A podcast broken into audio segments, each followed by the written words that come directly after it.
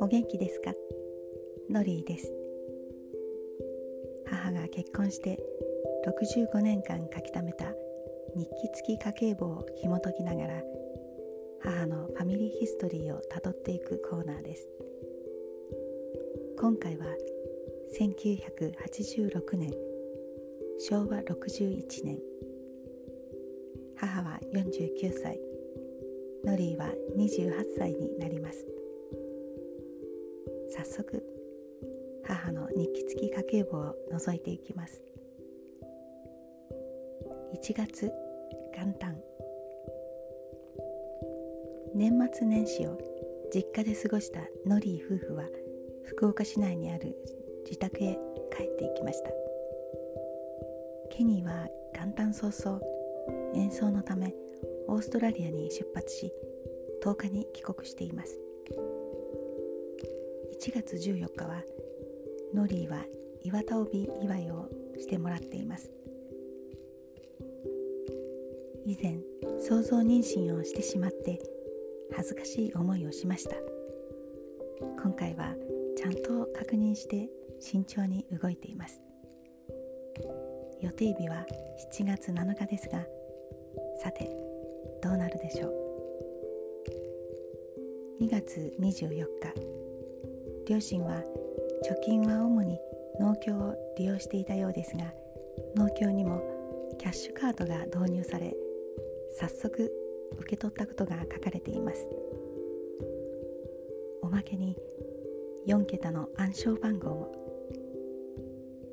3月14日。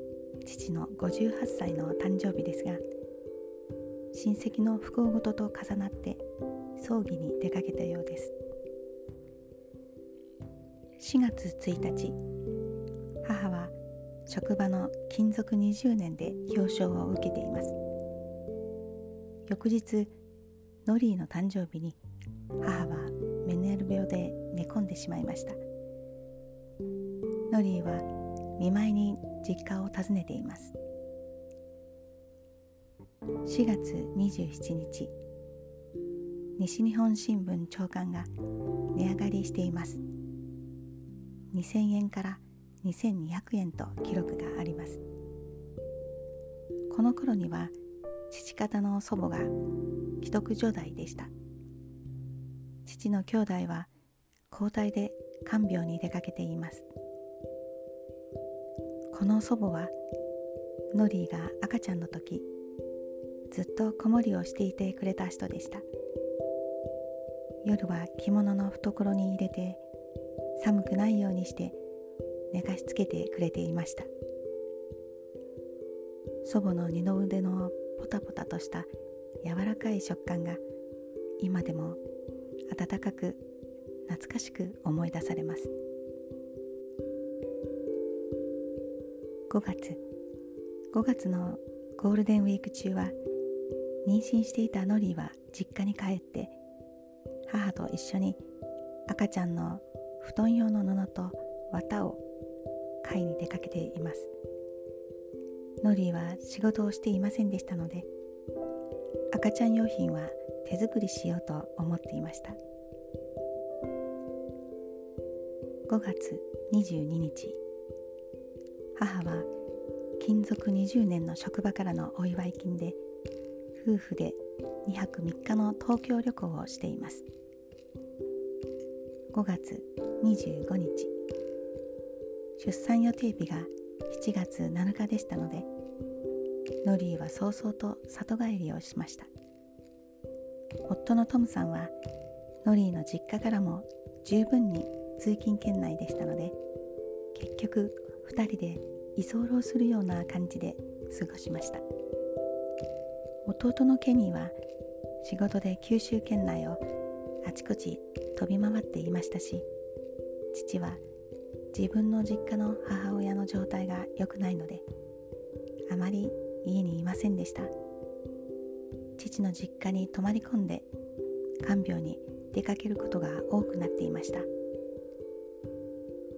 私は実家に戻って楽ちんでしたしノリーとトムさんが泊まっていることで母も寂しくなかったのかなと思います。6月15日父は救急病院に入院しています。記録は詳しく書かれていませんが状況的に激痛をしたのではないかと思われます。10日後に悪性ポリープを切除したとなっています。7月7日出産の予定日でしたが兆しはありませんでした。7月14日出産誘発をするための入院をしましたが一向に兆しがありませんでした。それで一旦退院することになりました。7月17日。退屈でしたので当時住んでいた福岡市南区のアパートに戻ってお部屋の空気の入れ替えなどをしていました。そして翌日に陣痛が始まりました。そして7月19日の朝目がとてもきれいな女の子を出産しました。3378g でした。もともとのかかりつけの産婦人科が近所でしたので結局その病院でノリーは出産しました。退院後は自宅のアパートが近くでしたのでそちらに戻って近くに住んでいる夫の両親に協力してもらって産後を乗り切りました。少し落ち着いてから実家に帰っていきました。8月10日。ケニーはドイツ旅行に出かけています。短大の後ドイツの音大に編入できる権利があったようですが父からの理解がもらえずに断念しました。そのドイツの大学に友達がいるということで1ヶ月の予定でケニーは遊びに行きました。旅費は30万7千円と記録があります。8月16日家計簿にはパイポ2900円と書かれてあります。父は体調の不振やポリープ切除の入院をしてから少し健康に気を配るようになりました。9月30日弟のケニーがドイツ旅行から帰国しました。夫のトムさんが福岡空港まで迎えに行っています。この旅行でケニーにはそれからの人生を変えるような大きな出会いがありました。土産話がたくさんありました。まさに目を輝かせて帰ってきたのでした。旅行話が落ち着いてからケニーは両親に話しました。個室の練習室で卒業試験の時に演奏した曲を練習していたら急にドアが開いていきなり中年のドイツ人の男性が入ってきたそうです。言葉がわからなかったので隣の部屋にいる友達を呼んで通訳をしてもらったそうです。そのドイツ人男性はトランペット奏者として世界的に有名な人だそうでいろいろ話しているうちに来年は自分が教える大学にぜひ来るように言われた。どうしても行かせてほしいと話しました。父は悩みました。一人息子は定職に就かずにどれほどの人物かわからないドイツ人からそそのかされたようにまた大学に行こうとしている。将来の保証は何もない。このままだと人生を大きく踏み外してしまうかもしれない。